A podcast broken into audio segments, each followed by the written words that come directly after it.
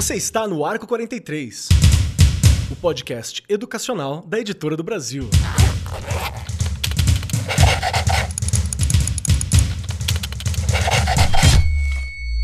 Saudações, saudações para você, meu querido professor, minha querida professora. Você que é estudante, você que é coordenador, diretor de escola, trabalha em alguma secretaria de educação? Seja muito bem-vindo, porque você está no Arco 43 Podcast, aqui da Editora do Brasil. E neste momento, temos um assunto de suma importância. Vamos conversar sobre as escolas quilombolas e indígenas e o que, que nós podemos aprender com elas. Vamos lembrar aqui, nesse momento, que tanto comunidades indígenas quanto comunidades quilombolas estão no Brasil desde sempre. Estamos aqui há muito tempo e somos grupos, né? São grupos que têm se organizado dentro da maneira do possível, da forma como consegue, com muitas dificuldades, com muitos avanços, com infinitas vitórias, e é sempre importante aprendermos uns com os outros. Vamos lembrar também que cada escola é uma escola, cada lugar é um lugar, e sempre temos coisas para aprender uns com os outros. E junto comigo está aqui ela, que tem uma escola, que já organizou uma escola, que já trabalhou numa escola, que está aqui há muito tempo, minha querida Regiane Taveira. Como você está, Rê? Pronta para o papo? Que delícia, tô prontíssima para o papo. Eu adoro quando você fala, né? Regiane Taveira já fez tudo. Você já morou na escola, já? Já morou na escola também. Conhece a escola de tudo quanto é jeito. Isso é muito bom. E acho que você já colocou aí, Keller, muito bem, como é bom a gente é, discutir. A gente já falou sobre isso aqui num episódio que eu me lembro, mas eu acho que é super importante a gente não deixar de falar sobre, acho que você colocou muito bem, os avanços né? O que ainda precisa avançar, que há muita coisa, não é? A gente sabe disso. Mas eu vou deixar para os nossos convidados, porque senão eu começo a falar, falar, falar, me empolgo, e aí eu fico falando o programa inteiro, eles vão falar: chega, vamos embora, vamos deixar eles aí. Vamos lá, vamos lá, Rei, que isso? Pode falar sempre. Tanta experiência tanta experiência. Acho que as únicas escolas que você não trabalhou foi quilombolas indígenas. Então Isso! achamos um Olha que ponto da educação em que Regiane Taveira ainda não atuou, não é? Que delícia! E é por isso que é- é o que você falou, o aprender sempre. A gente sempre Exato, aprendendo, que eu acho exato. que isso é fundamental para todo professor e para toda professora, não é? E junto com a gente aqui, pronto para nos ensinar, para trocar conosco hoje, temos o professor Lourival de Araújo Filho, que é bacharel e licenciado em História pelo FPR, especialista em Educação Especial, ex-chefe do Núcleo Regional de Educação de Curitiba e atualmente é coordenador de Direitos Humanos e Diversidade da Secretaria Estadual de Educação do Paraná. É especialista em Educação quilombola, indígena e inclusiva. Lourival, seja muito bem-vindo, meu querido. Muito bom ter você aqui. Pronto para bater um papo? Prontinho, muito obrigado pelo convite. A gente está aqui para esclarecer algumas coisas, está sempre ajudando. É, igual nossa colega eh, já fez de tudo na escola, já participou, eu também. Já fui desde inspetor de aluno até diretor escolar, enfim, graças a Deus. E sou muito feliz por toda essa trajetória educacional que a gente teve. Além disso, sou professor do primeira a quarta. Comecei lá também dos pequenininhos. É, fui um dos poucos homens a concluir o magistério. Isso é bacana. Nossa, show de bola. Obrigado por estar aqui, Legal. meu querido. E junto com a gente também, compor na mesa, temos o Galindo Pedro Ramos, que é professor da Rede Estadual de Educação, formado em licenciatura em Educação Física pela Universidade Estadual de Ponta Grossa, especialista em gestão escolar, em educação à distância com ênfase em tutoria, também especialista em história e cultura afro-brasileira, além de conselheiro titular no Conselho Estadual de Promoção da Igualdade Racial integrante da equipe de educação das relações étnico-raciais escolar quilombola do Departamento de Educação Inclusiva da Secretaria de Estado da Educação. Galindo, seja muito bem-vindo aqui hoje para trocar essa ideia com a gente. Pronto pro papo? Olá, pessoal.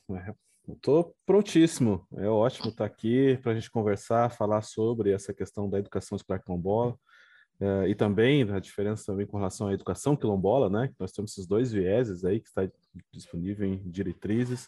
A gente conversar sobre esses assuntos que é sempre pertinente e importante eh, nessa questão educacional, como já foi dito aqui pela Regiane, é, é, ainda temos muito a caminhar, de fato, temos muito ainda a fazer, mas estamos caminhando de alguma forma. Show de bola, muito obrigado pela sua presença. E por fim, compondo a mesa também, temos o Gleidson Alves Marcolino, Mora na aldeia indígena Nimoendaju, terra indígena de Araribá, em Havaí, São Paulo, e atualmente o Gleidson está no último ano de pedagogia na Unisagrado de Bauru, aqui em São Paulo. É professor orientador de convivência do estado de São Paulo e atualmente está representando a gestão da escola EE, da Escola Estadual Aldeia Nimoendaju, Escola Estadual Indígena. Vocês vão ver que na frente tem um E, E, I, sempre importante lembrar. E também Gleidson foi representante dos professores como delegado para o Conselho, peraí que eu vou lembrar, para o Congresso Nacional Infanto Juvenil de Meio Ambiente, a Senigma, se eu não me engano, junto comigo há uns sete anos atrás, mais ou menos. Muito bom te ver, Gleidson. Tudo bom contigo? Pronto para bater um papo? Opa, boa tarde a todos, né? É imenso prazer em revê-los, Keller. Cara, que, que, que, que lembrança, né? De, de tudo que a gente passou lá e assim, é... lá estamos aí, cara. É assim, eu, uma mesa pesada, né? Ouvi a apresentação do pessoal aí, rapaz. Mas estamos aí para contribuir, né, no que a gente conseguir aí. Beleza? Obrigado. Uh, agradeço pelo convite aí e bora para bater o papo então. Obrigado. Bora para cima, bora para cima. Era um, era um mundo muito bacana, estamos construindo ele de novo, né, Gleides? Vamos construir tudo de novo. Vamos é lá. Aí. Primeira pergunta, Regiane Taveira. Ai. Quero perguntar para você. Quando foi que te contaram que existem as escolas quilombolas indígenas no estado de São Paulo? Porque para mim foi uma coisa que eu falei assim: é verdade. É verdade. Não dá para ser uma educação igual todas as outras, porque a gente está hum. falando de um grupo comunitário, de uma realidade específica, né? Que tem suas especificidades que precisam ser respeitadas e compreendidas. Quando foi que você teve esse insight? Olha, eu já comentei aqui num episódio que eu lembro de fazer um curso relacionado às questões afrodescendentes, isso no finalzinho dos anos 90. E aí, né, eu já comentei aqui, eu comecei a dar aula em 90. E aí que a coisa começou a surgir, mas assim, se você olhar para a história, bem antes, né, 1980 ali já começou toda essa parte de discussão mesmo, de entrar né, né, nesse assunto mais a fundo, enfim. Mas que eu, Regiane, escutei falar foi por ali, tá? Finalzinho de 99 para 2000, porque a gente começou a fazer alguns cursos, claro, quem se interessava, não é? Tinham alguns cursos que eram oferecidos e eu sou muito muito bisbilhoteira, sempre fui, e eu gostava de entender, de saber, enfim. Mas, é, Keller, é uma coisa que, né, acho que o Gleidson falou, a hora que você foi falando e apresentando as pessoas aqui dessa sala, eu fui me arrepiando. Porque é o que eu falei, tem coisas que a gente é, a gente escuta, a gente lê, a gente fala, a gente sabe que existe, mas a gente não conhece. A gente não trabalha, a gente não vê. É, sabe, aquela coisa de. É, eu acho que todo educador, seja ele de onde for, ele deveria conhecer um pouco. E aí, nesta hora que você estava apresentando, olha que coisa interessante, eu falei, mas por que, que a gente não vai visitar, não é? É impossível, você pode ir visitar, você pode ir conhecer o trabalho, né? entender melhor. Porque é muito diferente você ler algo e você ir ver, não é? É bem diferente. E eu sei que aqui na minha diretoria mesmo tem. Então, a gente acaba não fazendo porque a gente fica restrito a um pedacinho ali da escola e a gente não deveria fazer isso. Perfeito. Porque na, não é? Porque na verdade você vai conhecer outras identidades, outras pessoas que têm tanto a oferecer, saberes que a gente não tem, não é? É uma troca que deveria acontecer o tempo todo. É? Só que olha, você vê, você me perguntou de quando eu escutei, né, a, a primeira vez. Aí a gente olha, olha, nós estamos em 2023. 2023. E eu olho muita coisa ainda precisa ser feita muita coisa ainda. Professores, e eu me coloco nisso, formação de professores, não é? Mesmo que você não trabalhe, gente, é o que, é o que eu acabei de falar, é, é são culturas que a gente deveria estar ali o tempo todo, conhecer, saber, não é? Você falou, estão, sem, estão desde sempre aqui no Brasil, não é? E por uhum. que, que a gente não faz isso? Que é o que eu te falei, a gente lê, mas a gente não vive aquilo. Isso é importantíssimo não é? A gente precisa. E é o que eu falei, 2023, e eu acho que há muita coisa ainda para avançar, inclusive me coloco nisso, né? nessas questões de conhecer, de saber mais. Perfeito, perfeito. Isso lembrando também que a gente existe uma legislação, né? Tem a Lei 10.639 de 2003 e a Lei 11.645 de 2008. As duas, a primeira fala sobre o ensino obrigatório, né, de história e cultura africana e afro-brasileira, e também história indígena, né? Aqui do Brasil, a gente tem essa discussão dos povos originários que precisam estar presentes na educação básica, com foco, se não me engano, em história, arte e literatura, se eu, salvo engano, né? Mas que pode ser espalhado, que precisa ser espalhado para todas as matérias como discussão. Deixa eu puxar a primeira questão aqui, para o Galindo. Galindo, eu quero fazer uma pergunta para você, que é sobre como, quando a gente fala sobre as escolas indígenas e as escolas quilombola, eu não estou dizendo que é uma, uma escola tradicional, porque tanto a, os quilombolas quanto os indígenas existe uma ligação com a terra, com o espaço em que se vive, que é diferente do que nós temos no geral, por tradição mesmo, por cultura, né? É algo que está muito mais intrínseco e com o tempo nós perdemos um pouco disso. Quando eu dou aula de história, eu tenho até dificuldade para conseguir explicar para os estudantes que quando eu falo de terra, eu não estou dizendo sobre um lugar para morar. Terra é vida, né? Terra é onde eu me alimento, é onde eu crio meus filhos, é onde meus antepassados estão enterrados, é onde o meu futuro vai estar tá mantido. Então é uma outra relação com a terra que às vezes nós temos dificuldade até para ver, para visualizar, para explicar para os nossos estudantes. Então, quando nós falamos das escolas quilombolas e indígenas, por que, que vai além do sim, da simples ideia de vou passar cultura, né? vou ensinar português, vou ensinar inglês, vou ensinar matemática? Por que, que vai além disso, nessas duas realidades? Olha, Keller, é importante dizer que uh, é, território, esse território é, que você se referiu, ele é ancestral, né? É, existe um processo histórico ali. Essas pessoas, de alguma maneira, elas ou já estavam ali, no caso de pessoas de povos indígenas, ou das comunidades quilombolas, em algum momento elas chegaram naquele lugar, naquele espaço, por alguma questão específica, né? Ou eles estavam é, em fuga por conta das violências processadas no processo de escravização, ou em algumas, aqui nós temos no Paraná, algumas comunidades é, grupos de pessoas negras ex-escravizadas libertas num período que receberam terras de algumas pessoas e, e a, assentaram naquele território, mas esse território não deixa de ser ancestral. Né? Então, a, a, aquela comunidade se construiu dentro daquele lugar, daquele espaço. Então, ele é muito mais, como você falou, do que somente terra.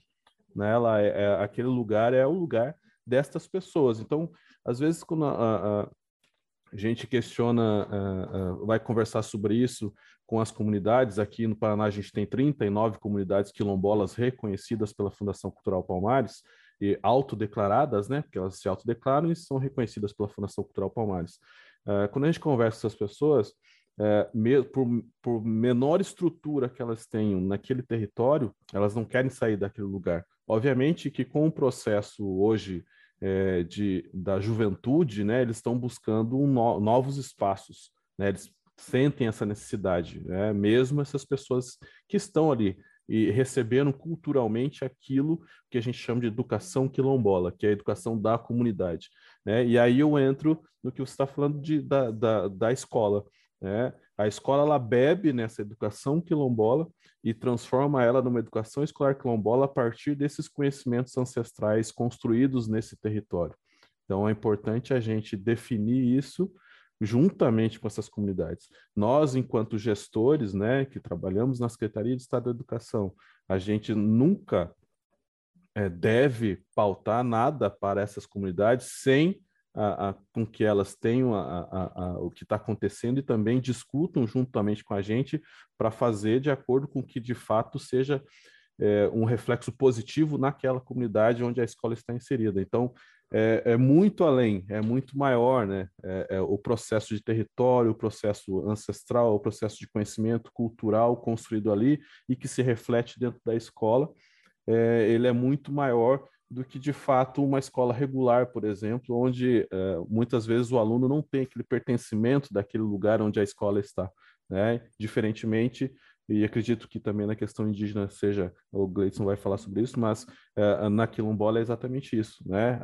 o pertencimento daquele lugar, daquele espaço é extremamente importante, por isso se dá esses processos educacionais, que a gente vai conversar mais sobre isso à frente, né? de uma forma mais é, é, é, é, mais representativa, né? De uma forma onde eles se veem dentro da escola. É, é isso é importante, eles se verem né, dentro daquele lugar, daquela escola, daquele espaço. Ok, é como se a, a, identidade da escola ela precisa refletir a identidade daquela comunidade, daquele grupo específico, né? É, é, muito importante que isso aconteça. E é um problema que a gente tem nas escolas em geral, né? Que não são quilombolas indígenas, que às vezes a gente fala, nossa, mas qual que é a identidade dessa comunidade? Qual que é a identidade da escola? E meio que não, não temos essa preocupação tão grande, muitas vezes, em algumas escolas. Deixa eu, deixa eu puxar para você, Gleidson, então, essa questão também, para entender a partir do teu ponto de vista.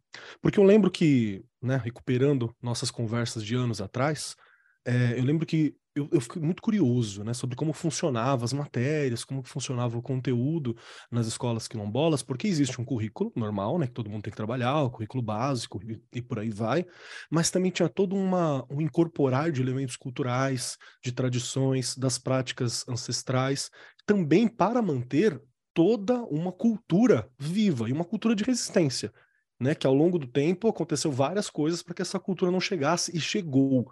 E a educação tem essa preocupação de manter viva a cultura das escolas é, quilombolas, das escolas indígenas.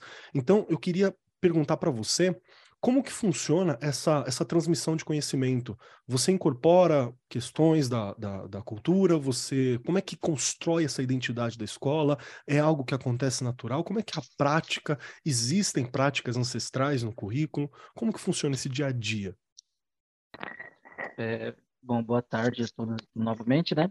É, só dando uma dentro no que o professor disse ali, né? A gente indígena também tem uma ligação muito forte com o espaço, né? Uhum. É, é, é um, uma, um território antigo e assim a gente procura respeitar ele o máximo possível, né? Enquanto território tudo, e tudo que há nele, é, seja a questão da natureza, né? A questão da terra, a questão de ar, tudo. Então a gente tem esse esse respeito muito grande que é passado, né? É, durante tanto tempo pra, pelos, pelos mais antigos, né, para novas gerações aí. É, bom, a gente, falando agora né, do currículo, ele, a gente acompanha o currículo do Estado, primeiramente, né, porque assim, a gente, é, mesmo sem querer, a gente está dentro dessa, dessa, da rede, né, do Estado, então, assim, o currículo vem para a gente, mas a gente conseguiu aí uma, de ter uma conquista que a matriz da, da escola indígena, ela tem duas, é, duas disciplinas né, específicas, digamos assim, que, que podem ali dar, dar um, um pequeno suporte. Né? Vou usar assim esse termo pequeno suporte, porque assim, por ser escola indígena, né, a gente não tem um currículo específico, né? Então a gente a gente trabalha muito em cima de algumas adaptações também, né? E assim a, a, a, gente vê que a, a, questão indígena, por exemplo, a gente vê que tem digamos que temos dois tipos de educação. A primeira seria a educação, é, educação escolar indígena, né, que, que, que é essa toda, com, por exemplo, você ensina todo um padrão, né, você tem que escrever, você tem que fazer todo aquele esquema que, que, que a, a secretaria pede, você vai ter que fazer o plano de aula, o plano de ensino, tem que fazer todo esse sistema. É, aí a gente tem a educação indígena, que é essa de berço, né, que é passado de geração em geração, onde o pai ensina o filho e, e, e muito assim a gente tem essa um outro tipo de visão de mundo, né? A gente é, trabalha o conhecimento é, pautado principalmente na, na, na maneira do, do, dos nossos antepassados aí, usando muita escuta, fala, usando a prática principalmente, porque a prática é o fundamento de, fundamento de tudo para nós, né? Se você é, utiliza o sistema aprender fazendo, né? Então, dessa maneira que a gente faz. E e assim, voltando só para o currículo, né? como o currículo ele não não é adequado para nós, a gente tem uma essa conquista que eu disse dessas duas disciplinas, né? Que uma chama língua indígena e a outra saberes tradicionais. Então a gente procura alternar elas em, em teoria e em prática, né? Para estar uhum. tá dando um certo suporte aí para estar tá trabalhando na, na escola, porque a escola ela ela é um prédio do estado, né? É, mas a gente tem outros espaços, a gente sai da sala principalmente para estar tá fazendo essas atividades práticas aí. Então, assim, o, o, esse currículo a gente faz, trabalha muito com adaptações, né? Porque mesmo as disciplinas que, que não são específicas da, da, da cultura, né? Então, a gente, o máximo que a gente consegue trabalhar prática é, é melhor para a gente. Mas a gente trabalha todas as disciplinas assim como a, a, a escola é, convencional, digamos assim. Né? E, existe um incentivo também para que os professores venham né, da própria aldeia, né? venham da, da, daquela região. Foi o seu caso, não foi? Sim, a, a, então dentro da lei, a, o professor ele tem que ser da própria comunidade, da própria etnia, né? E, e quem, quem é, é, dá o, o alvará, vamos dizer assim, é o cacique, né? Da, daquela comunidade, porque por ele ser o representante maior da comunidade, ele está ali dando, dando o seu aval para que essa pessoa, que, é, de que essa pessoa, no caso, né? É da, da comunidade, faz parte daquele povo, né? Pertence àquele povo. Então, uh, outro de uma outra etnia, por exemplo, não pode atuar na, na, na, na escola da minha etnia, por exemplo. Nossa, muito bacana de ouvir. Deixa eu perguntar para você, Lourival, que tem já um, muito tempo né, e uma vasta experiência em todas essas áreas e trabalhando dentro da Secretaria de Educação, é, quais são os benefícios que que você observa, que a Secretaria de Educação observa para as crianças e para os jovens que frequentam essas escolas? E também como reforço, como construção dessa comunidade, até permanência para essa comunidade. E, porque tem toda essa visão da conexão com as raízes, né, de fortalecer essa identidade coletiva. Como que é que a Secretaria de Educação observa né, esses grupos? É, legal, muito boa pergunta. Tem tudo a ver com cultura, né? Eu sou muito envolvido nas, nos estudos de cultura e grupos étnicos, enfim. É, queria dizer também para o nosso colega de São Paulo que aqui no, no, Paraná também nós temos alguma coisa muito parecida como em São Paulo, que é a carta de anuência, que eu não sei como se chama lá em São Paulo, que é exatamente essa possibilidade que as comunidades quilombolas indígenas têm em escolher seus professores dentro da comunidade bem como seus agentes diretivos, ou seja, os diretores das escolas.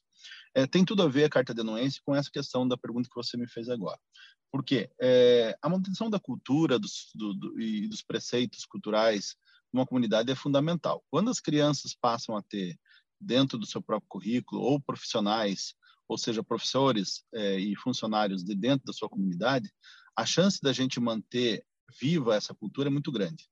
É, a partir do momento que nós colocamos muitos elementos externos a essa comunidade é, para produzir cultura e educação dentro da comunidade, a chance é que esse processo de aculturação, ou seja, absorção de outros é, elementos culturais não de origem, não da origem deles, é, é, é fatidicamente real, ou seja, aconteceria e certamente passaria-se por cima da cultura, tanto indígena como quilombola. Nós, dentro do nosso departamento, eu, Galindo, enfim, as meninas do indígena, a gente luta muito para que essa questão seja mantida e que às vezes a gente até mesmo, e eu confesso que às vezes a gente não compreende muito bem a própria cultura deles, mas aí analisando friamente, nós vemos que a manutenção e a perseverança e a resiliência está totalmente vinculada à carta de anuência nossa, por exemplo é, exatamente para que as crianças de hoje possam, daqui a algum tempo, manter essa cultura. Nossa intenção não é incentivá-los a sair das suas comunidades,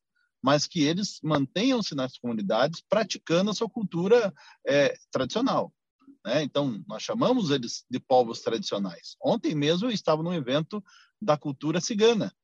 E como é bacana ver é, é, essas culturas ainda vivas e muito vivas, né? Agora, cabe a nós, como entes do Estado, lutarmos para que elas se mantenham.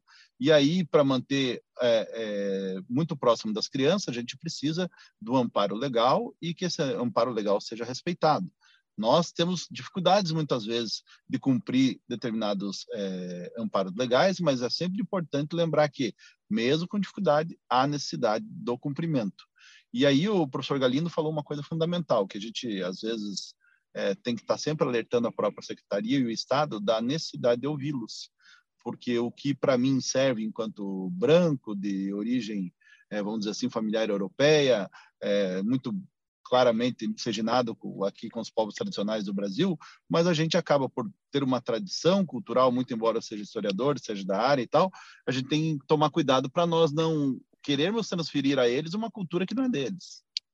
É importante que a gente fique sempre de olho, né? E para que a gente sempre é, lute para que se mantenha a cultura dos povos tradicionais, para que essas gerações que hoje são crianças cheguem, por exemplo, na idade do nosso colega Davidson que está aqui e mantenha a sua cultura. Essa é a nossa ideia. Antes, Regiane Taveira, quero a tua opinião. O que, que você está ouvindo? O que, que você está curtindo? Pensa como que eu já estou aqui, não é? Ah, a Rê fica escrevendo, gente. É, ela, ah, ela tem cadernos porque, e cadernos, é, assim, por causa sobre essa, a reunião. Keller, essa coisa da identidade, de pertencer.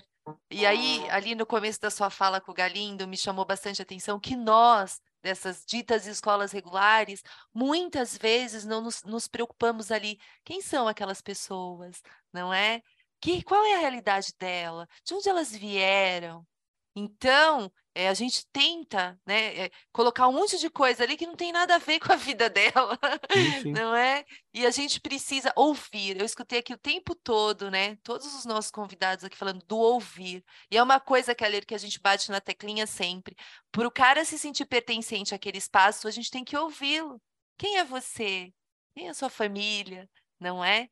E como acho que você colocou aqui, eu estou toda arrepiada, porque não é fácil. Né? Agora mesmo, Lorival aí colocando, não é fácil, porque há coisas que eles também estão em processo de aprendizagem para colocar tudo isso ali em prática, em movimento e para que realmente a coisa aconteça. Então, gente, ainda é muita luta e muita resistência mesmo para poder colocar o negócio para funcionar direito, né? Fora que também, né, ouvindo aí essa questão de cada comunidade ser única. Elas não são iguais. Então, isso vai além, não é? O que está lá no Paraná, mesmo no Paraná, em vários lugares ali, elas são diferentes, elas são únicas, são singulares, não é? Isso também é, chama a atenção. Que é o que eu falei, se a gente for pensar nas questões das escolas regulares, a gente também tinha que ter esse olhar o tempo todo. Perfeito, perfeito. Eu queria também fazer uma, uma, uma pergunta, e eu vou puxar você primeiro, Gleidson, nessa questão.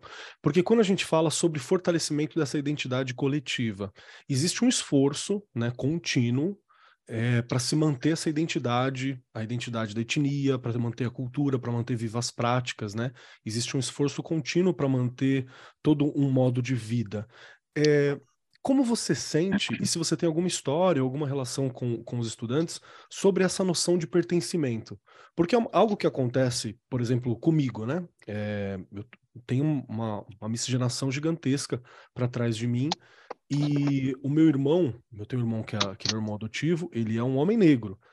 Ele não tem dados sobre absolutamente nada, porque todos os dados sobre os povos que vieram para cá, sobre as origens dele, os sobrenomes foram todos apagados.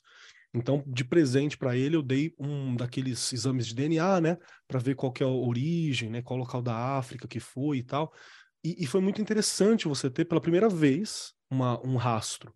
Agora, quando a gente fala dos povos quilombolas e dos povos indígenas, a gente está falando sobre pessoas que mantêm esses registros, né? Quem vive ainda é, na mesma terra, quem está aldeado, quem conhece as histórias, quem ouve as, os chefes, quem ouve os ancestrais tá lá, então está vivendo isso. Então, como que é essa experiência de, de pertencimento, né, de fortalecimento da comunidade? Ela existe? Você percebe que a, a juventude ela, ela cresce pertencente, menos perdida, assim como, como visão? Como que você percebe isso? Bom, na verdade a gente tem um, um grande impacto né, da, da civilização, né, é, mas é, é, é algo assim que a gente não tem como fugir, né? É, o mundo está aí, então a gente uhum. tenta preparar eles para, digamos assim, tentar viver nesses dois mundos, porque como a, eu acho que foi o professor Lorival, né? Se eu não estiver enganado, né? Disse que sobre a preparação de você preparar o aluno, né? Mas não para ele sair da comunidade. Ele, ele pode, por exemplo, trabalhar, fazer, é, conseguir uma formação de repente, né, para fora, mas ele não esquecer daquela raiz dele, né? E, e o primeiro passo de, de tudo isso aí é um trabalho feito é, estilo a uma uma árvore genealógica, mesmo que não não você não não faça ela, né? Mesmo que seja, sei lá, desenhar no chão, né? Que é uma um costume, costume de nós indígenas, né? Desenhar no chão. É, você então mostrar, né? Perguntar para o aluno, por exemplo, quem é o pai dele e a partir a partir daí você está tá buscando né, a, as raízes do pai desse aluno, né, para mostrar para ele que ele é, o pai dele, é, ou avô, ou bisavô, né, ou outros parentescos assim, fazem parte desse povo, né, que ele sinta orgulho de estar tá representando essa é, é, essa essa etnia, né, esse, esse esse costume, né? E para a gente, a gente trabalha, faz um serviço assim que vai além da, da, do próprio ensino escolar, né? Como eu disse que a gente tem dois tipos de educação, né? É, a gente, por exemplo, a gente mostra a, a, as nossas, a, as nossas moradias, digamos assim, né? Que não é como antigamente. A gente para fazer toda essa questão, esse trabalho e para fazer como que como ele expandir mais, né? A gente criou dentro da nossa comunidade, né, é, um, espaço cultural que é onde a gente recebe as pessoas é, para estar tá trabalhando esses dois mundos mesmo, né? Mostrando para eles que a gente tem a gente tem a, as casas de alvenaria, por exemplo, né? Tem a, a não tudo que a, o, o mundo civilizado tem, digamos assim, mas que a gente tem um pouco também, mas a gente tem esse esse espaço onde tudo é, é, original, digamos assim, né? Onde tudo a gente tenta deixar ele mais original possível, como antigamente. A gente tem tudo que é, é, os, os, processos que o pessoal fazia antigamente, por exemplo, vou dar um exemplo aqui de armadilhas, né? A gente faz a armadilha, mostra como que, que é a ação da armadilha, a gente mostra o processo de construção para as crianças, né? É, quando a gente tem visitação, a gente explica como que funciona cada um. Às vezes a gente faz alguma oficina também para o pessoal que vem visitar conhecer como que é, é, era o processo antigamente. Então, a gente faz tudo, todo um trabalho em cima né, de, da, da, cultura e sempre mostrando para o aluno, né, digamos assim, fazendo ele colocar a mão na massa, né, fazer ele sentir orgulho da, da, daquilo que, que ele, dessa, dessa etnia que ele pertence, né, é, porque a, às vezes ele, ele ele conhece, por exemplo, o, o, pai, mas não sabe que o avô foi um grande guerreiro, né, que a gente costuma chamar assim, os, os, os nossos antepassados, né, que brigaram, seja pelos direitos, seja por seja em guerra também, né? A gente tem muitas histórias assim. Então a gente começa por esses princípios, né? E, e principalmente a história, né? Que, que fica gravado na, na, na, memória da criança, né? Eu tenho várias histórias que eu ouvi quando quando criança, então até hoje não esqueci, né? Então é, é um dos princípios, assim, são os princípios da, da, da, da, da nossa transmissão de saberes, né? Nossa, que legal, que legal. Galindo, também queria puxar para você. É, como que você, também como membro da Secretaria de Educação, como pessoas que preservam, que estudam, né, que auxiliam todas essas comunidades, como que vocês percebem essa valorização da história local? Uma história que muitas vezes não tem espaço em outros locais, né, que há pouca literatura oficial sobre, muitas vezes, que foi apagado ou marginalizado de propósito pela, pelas, pelas histórias oficiais. Como, como que você percebe como que é possível auxiliar essa valorização dessa história, esse combate a esse apagamento, a, esse combate a uma marginalização de culturas belíssimas né, e ancestrais que estão aqui? Como, como que funciona para ti? Olha, Keller, uh, bom, foi falado aqui que a, a, independente de, de, onde está, são é, especificidades muito distintas, né? Mesmo aqui no uhum. Paraná, a gente tem várias comunidades e cada comunidade tem a sua característica, especificidade, condição. A gente tem quilombo, comunidade quilombola que é rural, tem comunidade quilombola que é urbana, então são tem essas especificidades. E a partir dessas, a gente sempre trabalha na perspectiva das diretrizes curriculares nacionais específicas para a educação escolar quilombola com as nossas escolas. Então, elas têm é claro que o currículo ele é a partir do que é demandado pela secretaria, que é o currículo seria em tese o regular, mas existem as adaptações a partir dessas diretrizes, porque daí cada, cada escola aí se reflete né, a partir da sua comunidade e faz os seus, seus trabalhos, as suas aulas a partir dela. Então, uma das questões é essa, né? Essa manutenção cultural desses lugares, ela também perpassa mantendo essa questão das diretrizes ali dentro dessa comunidade e, e, especialmente na escola.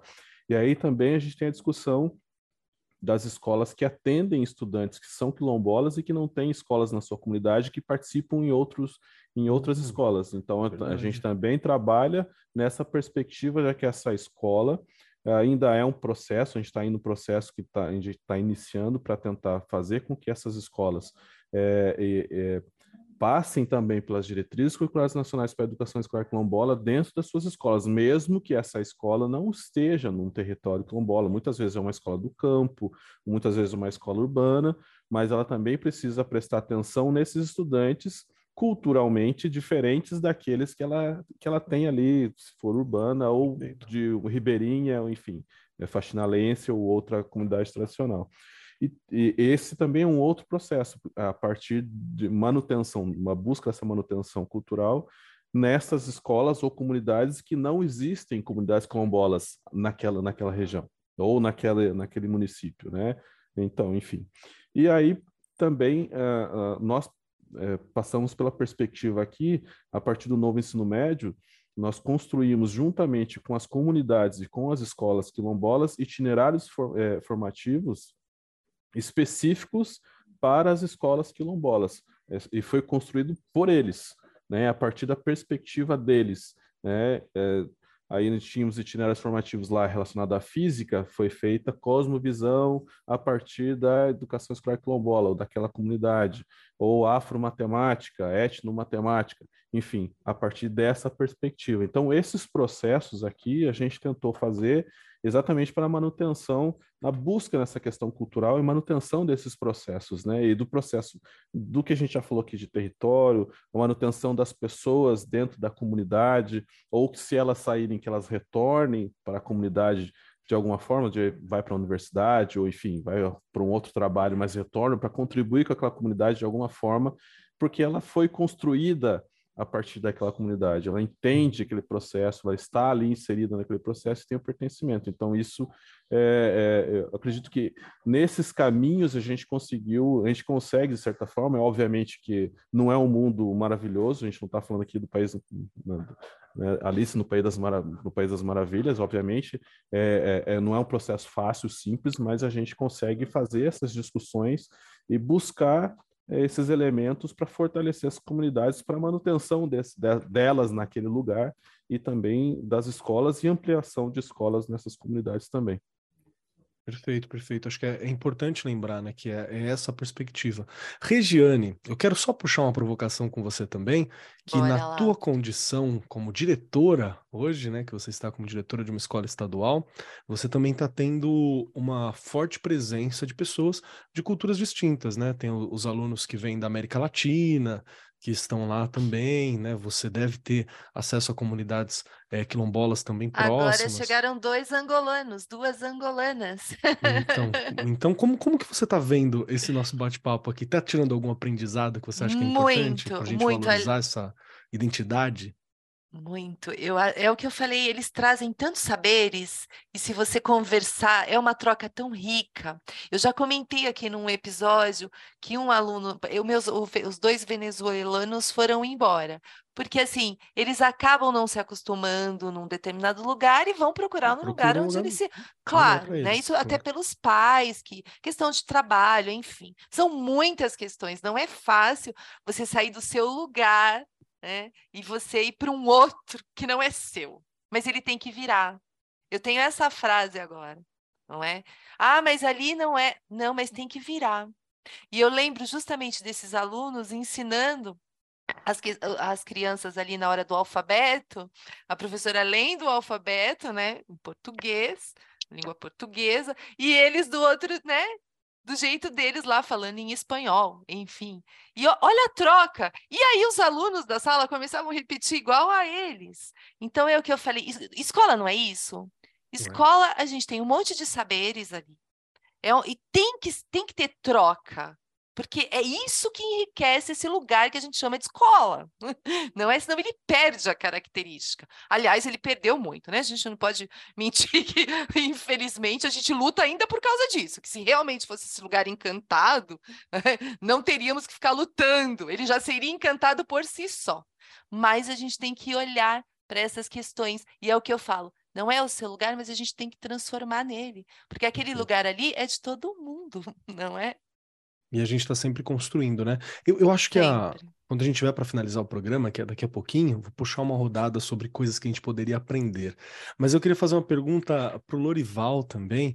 Professor Lorival, eu queria fazer uma pergunta para você é, sobre, nesse seu ponto, né, nesse seu papel, que o Galindo também, também desenvolve, de escutar as diversas comunidades, as diversas escolas, que vocês atendem, dão o suporte sempre na medida do possível, né? Que é muita demanda, né? Quem lida com educação, que ouve a gente, sabe que é muita demanda. É, tem alguns obstáculos que você percebe como sendo frequentes que são pedidos comuns, que são desafios é, contínuos que nós temos que lutar, que nós temos que entender, que as comunidades quilombolas indígenas que chegam até você como representante da Secretaria, da Secretaria de Educação do Paraná, como que chega para você algum obstáculo frequente? Tem alguns? Eu acho que o obstáculo maior ele acaba é, existindo dentro da, da, próprio, da própria secretaria, sabe?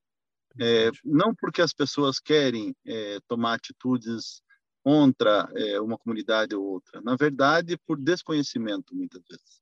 Desconhecimento que acaba gerando é, certos impasses. Quando a gente menos percebe, já tomaram uma decisão que acaba é, afetando a comunidade indígena, ou quilombola, ou paxinalense, ou dos pescadores, enfim. É, e aí nós temos perdemos muito tempo dentro da própria secretaria é, tentando corrigir historicamente ou culturalmente uma situação. É, esse é um impasse, é um problema grave que a gente tenta a todo tempo estar tá tentando é, minimizar e dizendo às pessoas que não é igual. Por isso que o nosso departamento chama-se Departamento da Diversidade. Perfeito. É, por isso que nós não podemos é, acreditar que o que vale para uma escola urbana vale também é, para uma comunidade indígena. É, por isso que quando nós é, precisamos escrever determinados preceitos educacionais, pedagógicos para uma comunidade, nós precisamos, muitas vezes e quase sempre, consultar os entes que são daquelas comunidades, para que eles nos digam: puxa, isso não serve aqui, ou isso serve aqui. É, mesmo que não sirva, vamos adaptar para fazer isso. Já foi dito em partes isso aqui. Então, eu vejo dentro do próprio, é, da própria estrutura do Estado, é, e esse, eu tenho certeza que não é só aqui, tá? Eu tenho certeza que é em todo o Brasil, absoluto é, de que esses preceitos acabam atrapalhando é, o respeito às comunidades, sua história e sua cultura. Então, esse é o primeiro impasse que nós temos. O segundo impasse é exatamente nós termos, assim, é sempre força, equipe perna para chegar e tentar levar, depois de feito, é, é, tomada uma decisão, nós co corrigirmos um caminho para que atenda sempre as comunidades. O ideal é que se faça correto desde o começo. Ideal é que se respeite desde o começo. É, eu, o Galindo trabalha comigo, nós, é, às vezes a gente bota a mão na cabeça e fala assim, meu Deus, tomou-se uma decisão, nós não fomos consultados, ou tomou-se uma decisão, nós fomos consultados, ou não fomos é, ouvidos na nossa consulta. É, então, eu acho que é uma questão de ignorância mesmo, de não conhecimento, ignorância no sentido do não conhecimento, hum. da necessidade de respeito a essa diversidade. Perfeito. Acho que é um ponto, é um ponto de vista importante, né? Que, é, que, de novo, muitas vezes não é nem por. Não é, não é, né? Por maldade, não é essa maldade na educação. O que acontece é justamente não saber. É uma preocupação, uma preocupação contínua. E na minha ótica, vem aqui tanto a função desse programa quanto a função desses trabalhos de diversidade, que é tornar esse desconhecimento menor, né? É uma luta contínua contra esse desconhecimento. E isso me parece algo muito importante. É, nós já estamos chegando nos momentos finais do programa, falta mais um pouquinho, só que eu gostaria de puxar algo ainda. Eu queria ouvir de vocês uh, ensinamentos que as escolas regulares, no geral, poderiam aprender com as comunidades quilombolas e com as comunidades é, indígenas, com as escolas indígenas, escolas quilombolas. Tem algo que você, Gleidson, tem algo que você pensa assim, que você fala, nossa, seria muito legal se esse aspecto né, da nossa, do nosso grupo, da nossa escola, pudesse ser divulgado, ensinado, espalhado para mais pessoas, para outras escolas. Tem algum que você defende e fala, esse aqui seria legal dividir? Bom, sendo sincero, cara, de verdade assim, seria tudo, né? Sendo, porque assim, a gente não tem uma parte específica, não, essa é melhor do que essa. É, por exemplo, o jeito que a gente trabalha com a natureza, o jeito que a gente vê a natureza é melhor do que o que a gente lida com a terra, por exemplo. Então, para nós teria que ser tudo, né? Mas, assim, é, a gente, sim, é, a gente tomou para si próprio, né? A, a, essa, essa, essa função que é, talvez o próprio Estado poderia estar fazendo, né? Que, que é mostrar para a população, né? É, brasileira, digamos assim, é, a nível né, é, nacional, é, os povos, né, que, que existe, como que eles, como que eles vivem, né, como que eles trabalham, é, porque assim, você pensar como o, o Brasil, né, de, desde 1500, que é teoricamente o ano da descoberta, né, a, a gente teve várias mudanças, mas mas até hoje a gente enfrenta muito, muitos impasses ainda, né? Às vezes, assim, casos de, de, de, preconceito mesmo, né? A ponto de falar, não, é, o índio, ele, ele tem que andar pelado, o índio tem que é, morar no meio da mata, né? É, caçar e pescar, beleza. Isso é, é da cultura indígena, né? A gente não deixou isso para trás. Só que, assim, se você pensar, fazer uma comparação, ah, se eu sair pelado no meio da rua, não dá dois minutos, a polícia vem e me prende, por exemplo, né? Então, assim, são, são essas, essas questões que, que a, a, própria, a própria próprio Estado deveria pensar com mais carinho, né? E, e assim, a gente hoje a gente recebe muitas visitas devido você é, falou sobre o itinerário formativo, né? Então a gente está recebe, tá recebendo muitas visitas devido a isso também por estar na grade, né, do, do, do estado, né? Então a gente recebe muitas muitas visitas e assim tudo que a gente vê a gente tenta semear alguma coisa para o pessoal levar e difundir isso daí para é, aliás é, fazer com que isso aumente, né?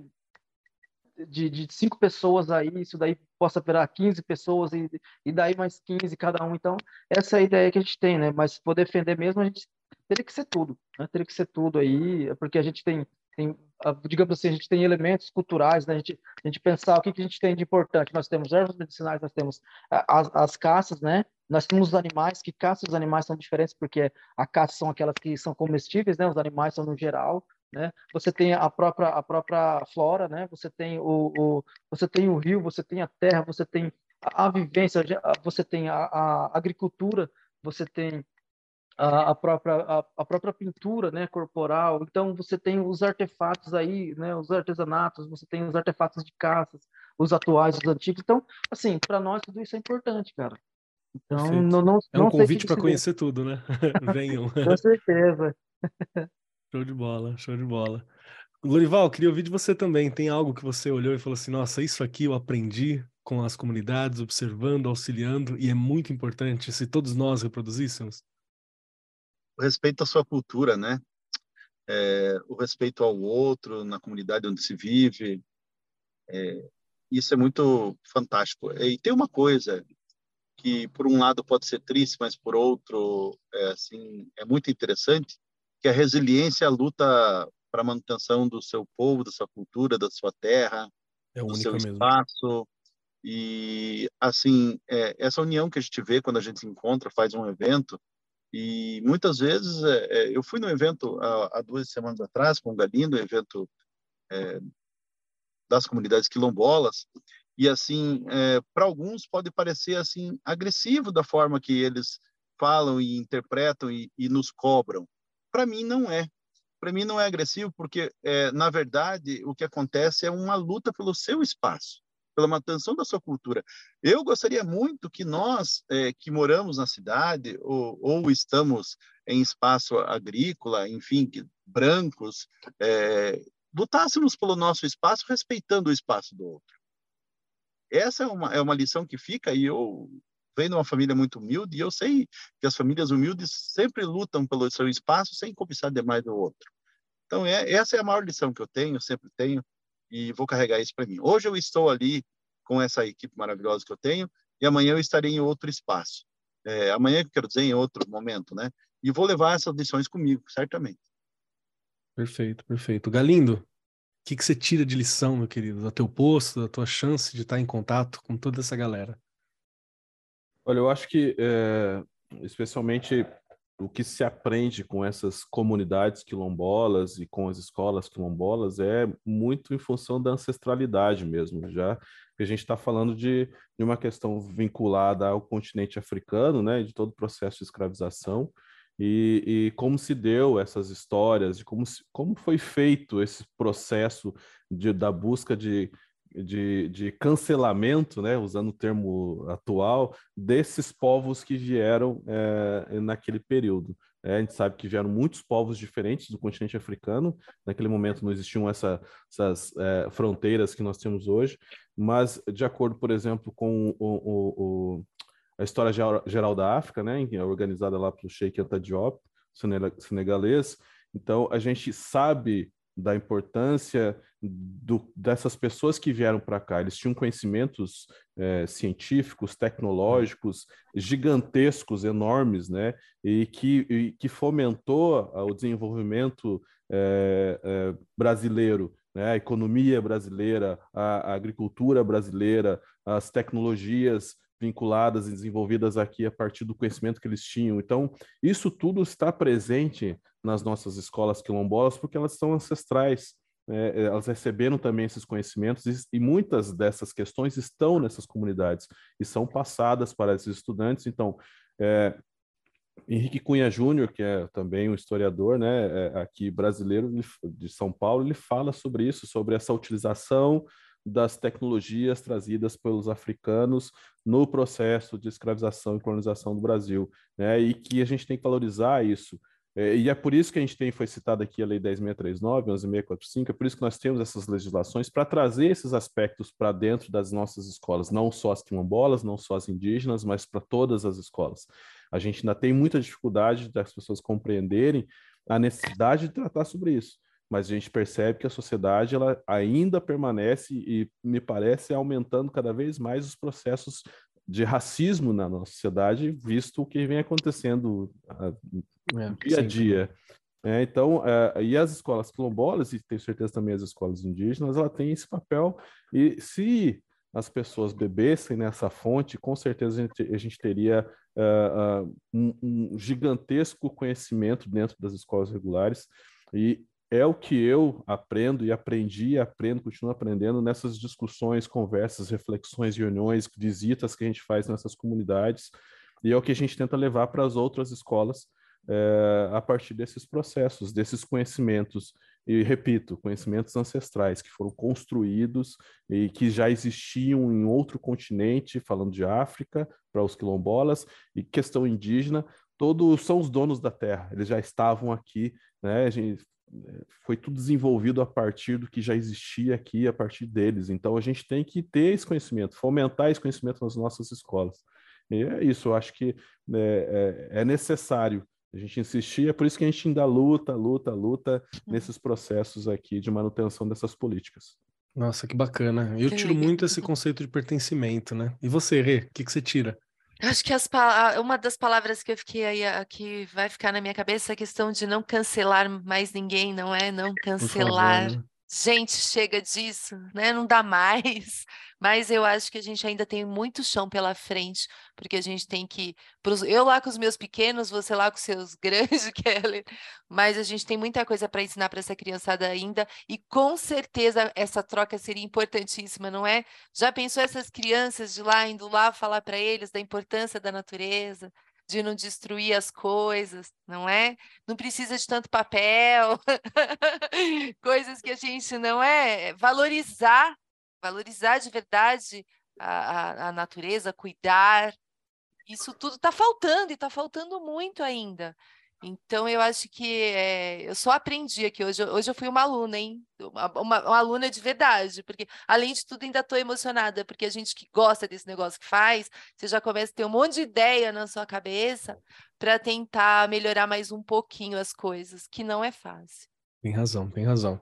Gente, já está batendo o nosso horário, tem muitos outros assuntos, temas e questões, inclusive na particularidade, né, de como a gente pode, que políticas públicas a gente tem que defender, como a gente pode lutar mais por isso, como a gente pode participar mais, como funcionam os trabalhos que a Secretaria de Educação desenvolvem, como funciona o dia a dia dentro dessa, de, de, dessas escolas quilombolas, das escolas indígenas, como que funciona essa, essa proteção, esse cultivo da própria cultura, né, para se alimentar disso, quais são as sensações, tem muitas questões, mas teremos que aguardar um outro programa para discutir sobre esses demais temas. Quero avisá-los, meus queridos, que apesar de estarmos chegando aqui no momento final, existem três perguntas que serão feitas por mim para cada um de vocês, perguntas dificílimas, muito complicadas e que a gente só termina o programa quando elas são respondidas. A primeira é se vocês gostaram do programa. A segunda é onde eu encontro, se vocês podem ser encontrados, se vocês querem ser encontrados, onde eu acho vocês nessa rede mundial de computadores, se tem alguma forma de encontrar. E a última questão, a terceira, não é uma questão, é mais um convite para que você compartilhe um pedacinho seu, de ideia, de pensamento, algo que é importante para você, que possa ser compartilhado com os nossos ouvintes até o próximo programa que nós vamos ter. Então, pode ser uma ideia de música, um livro, um conteúdo, uma frase, um pensamento, qualquer coisa que seja uma parte de vocês importante para compartilhar com todos nós. E para dar tempo dos convidados pensarem, Regiane Taveira, o que, que você achou do programa? Onde eu te encontro e que pedacinho da Rê vai ficar para nós hoje? Eu já estava aqui escrevendo, não é? Porque não tem como não escrever. Estou encantada, gente. Aliás, eu quero conhecer mais, quero saber mais. Olha só, preciso disso, amei. É o que você falou, faltou muita coisa. E eu acho que a gente, como educador, como educadora, precisa estar o tempo inteiro tentando entender, tentando entender, não é possível entender tudo, porque nós ouvimos aqui de pessoas especializadas que eles também estão o tempo inteiro ainda é, se questionando de muitas coisas, indo atrás de muitas coisas, então não é simples, é bem difícil, bem complexo. Bom, eu estou aqui no Arco 43, estou lá no Instagram, no Facebook e estou lá no chão da, da, da fábrica, onde toda essa mágica aí diz que acontece. Eu acredito que ela aconteça sim, tenho certeza disso. E eu, com certeza, vou deixar uma dica que serve para mim.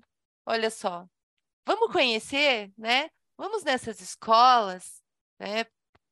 sei lá, combina uma visita, vai conhecer um pouco mais, vai entender um pouco mais, porque a gente tem obrigação de ensinar lá para nossas crianças, né, sobre a diversidade, sobre respeitar todas as culturas, não é? Somos nós que temos essa obrigação, os adultos da situação. Só que a gente só vai conseguir apresentar isso para as nossas crianças se a gente também conhecer um pouco mais. E não precisa conhecer tudo, conhecer um pouquinho mais. Fica Perfeito. aí a dica. Perfeito, show de bola, Rê. Muito obrigado pelas suas palavras, por estar sempre dividindo com a gente, por estar sempre aprendendo e nos lembrando da importância de aprender também. É algo que, às vezes, como professor, a gente pode meio que fechar os olhos, né? Mas não podemos. Somos eternos aprendizes sempre. Seres inacabados, como dizia sempre. Paulo Freire. Exatamente, exatamente. Muito obrigado, viu? Obrigada eu. Vamos lá, Galindo, meu querido Galindo Pedro Ramos, que está aqui comigo. Três perguntas dificílimas para você.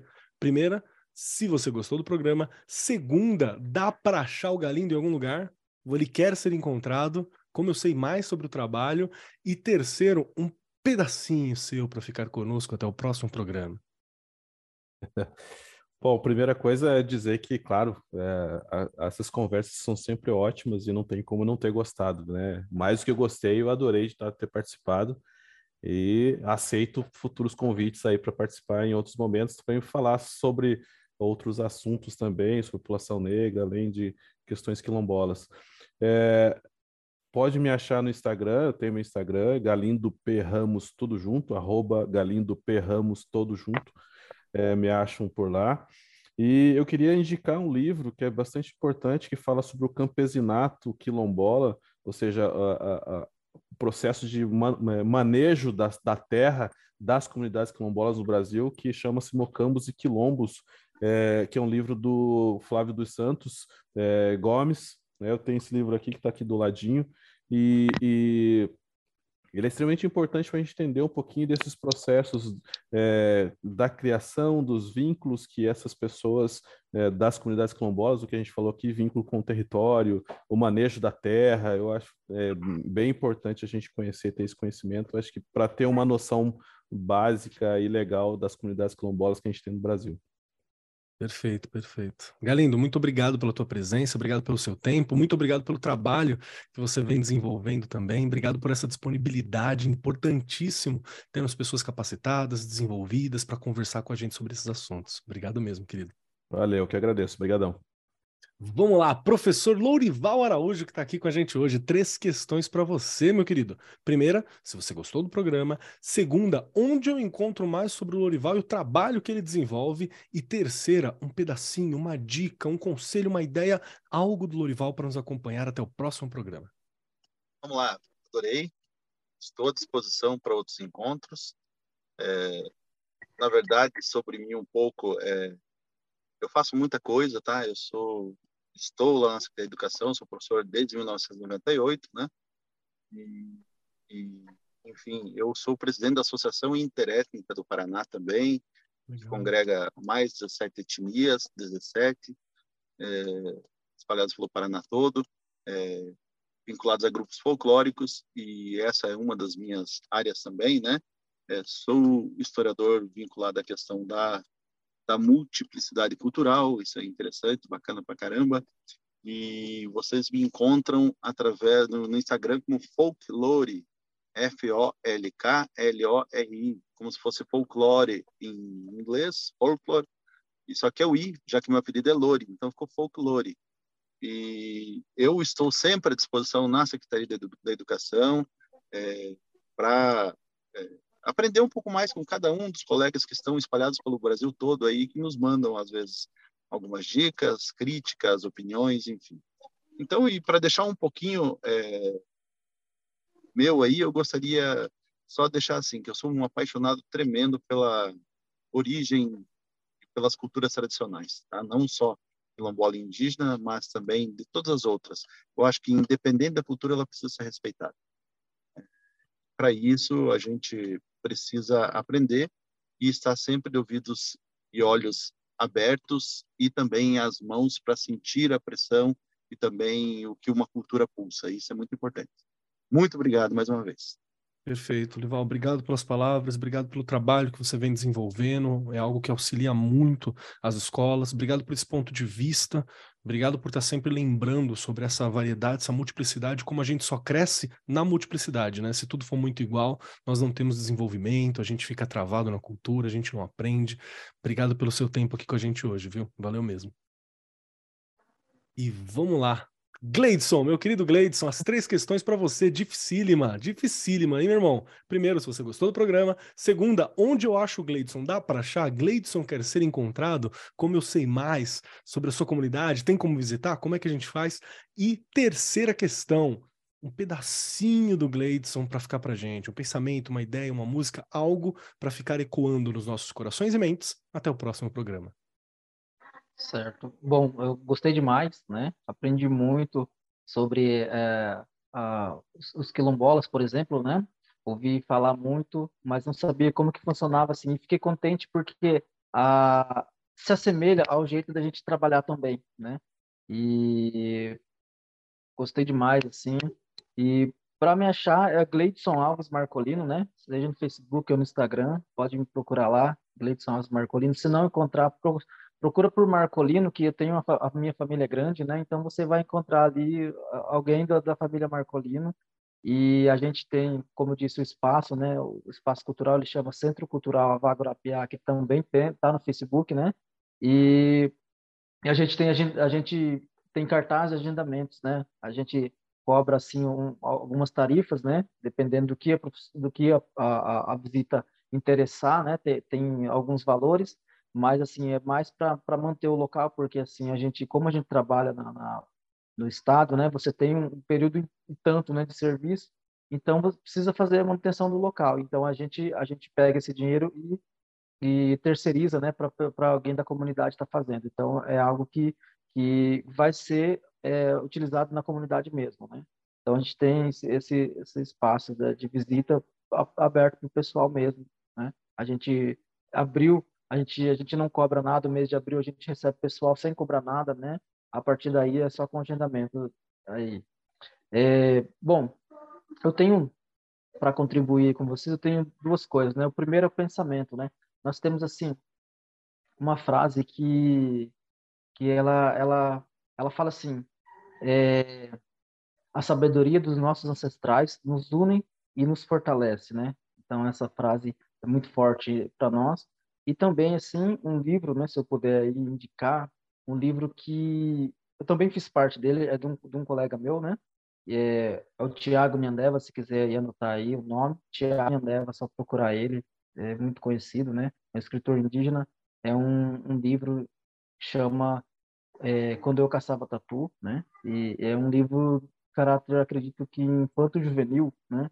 É, que fala as narrativas de, de quando ele era criança, né? Que da, das falcatruas que fazia, né, as bagunças, digamos assim, né, as aventuras diárias, né. Então é um livro muito bom e para quem quiser é, entre em contato com ele, né. O nome é Tiago Nendel. Perfeito, perfeito. Meu irmão, prazer rever você. Muito obrigado, cara. Aprendo, aprendo muito contigo sempre. Obrigado pelo seu tempo, obrigado por estar aqui, né, compartilhando o teu conhecimento, as suas tradições, sempre com esse coração aberto, com muita paciência com a gente. Obrigado demais, mano. Imagina, eu que agradeço aí e, se tiver mais convite, eu tiver, eu tiver com disponibilidade aí, com certeza eu vou fazer parte disso aí, cara. Muito obrigado aí a você e a todos que participaram aí. Show de bola, valeu demais. Chegou então a minha vez. Quero dizer que eu amei o programa. É um programa daqueles que é essencial, mas que também não resolve nenhum papo, tá? A gente só está abrindo uma questão, começando a conversar sobre algo para tornar isso visível para você, meu querido professor, meu querido professor, educador, diretor, coordenador, para tornar visível para você essa existência, esse pensamento, este local, esta forma de viver. Então aqui é uma abertura de papo, viu? Amei esse papo, que venham muito mais. Quem quiser me encontrar por aí, arroba Marcos Keller na maioria dos lugares, arroba Cobb Keller lá no Instagram. Lembrando que é Instagram pessoal, né? Então é eu, aonde eu fui, meu gato e o que eu comi. Às vezes eu falo alguma coisa de educação, alguma coisa que eu tô fazendo, mas é mais pessoal mesmo. Já tentei deixar mais profissional, mas dá um trabalho de deixar qualquer coisa profissional que, que é meio difícil. E o que eu gostaria de deixar eu gostaria de deixar para vocês, meus queridos educadores que estão aqui ouvindo a gente, eu gostaria que vocês lessem as duas leis que nós citamos aqui. Acho que esse é o mais importante, né? Logo no começo, nós falamos sobre a existência da Lei 10.639 de 2003, né, que fala sobre educação afro-brasileira, e também a Lei 11.645 de 2008, vai falar sobre educação afro-brasileira e indígena também. Então, vamos dar uma lidinha, porque isso é lei. Se é lei, gente, lei a gente cumpre, né? Lei tá aí para isso. Então, nós precisamos precisamos discutir, tornar conhecido, falar mais sobre. E lembrando que vamos falar com propriedade, né? Tem uma diferença entre nós conhecermos e nos relacionarmos com conteúdo e a outra de fazer alguma coisa que pode soar não muito bem, que pode soar como uma fantasia, pode soar como algo que está sendo dito de uma maneira que não é correta. Existem formas de dizer. E tudo isso nós só vamos descobrir com educação e estudo. Então vamos nos aprofundar em como trabalhar educações étnico-raciais dentro de sala de aula, hoje especificamente quilombola, afro-brasileira e a educação indígena dos povos tradicionais, povos originários do Brasil. É importante. No mais, eu sou Marcos Keller, muito obrigado pela sua presença aqui e até semana que vem. Este programa foi apresentado por Marcos Keller e Regiane Taveira. Gravação e edição Agência Bowie. Produzido pelo Departamento de Marketing da Editora do Brasil. Gerência de Marketing Helena Poças Leitão. Coordenação de Marketing Lívia Garcia. Siga-nos nas redes sociais: facebook.com barra Editora do Brasil, twitter.com barra Editora do Brasil, instagram.com barra Editora do Brasil underline oficial e youtube.com barra Editora do Brasil. As opiniões expressas no programa são de responsabilidade dos responsáveis respectivos convidados e não expressam necessariamente a opinião da Editora do Brasil ou de seus colaboradores.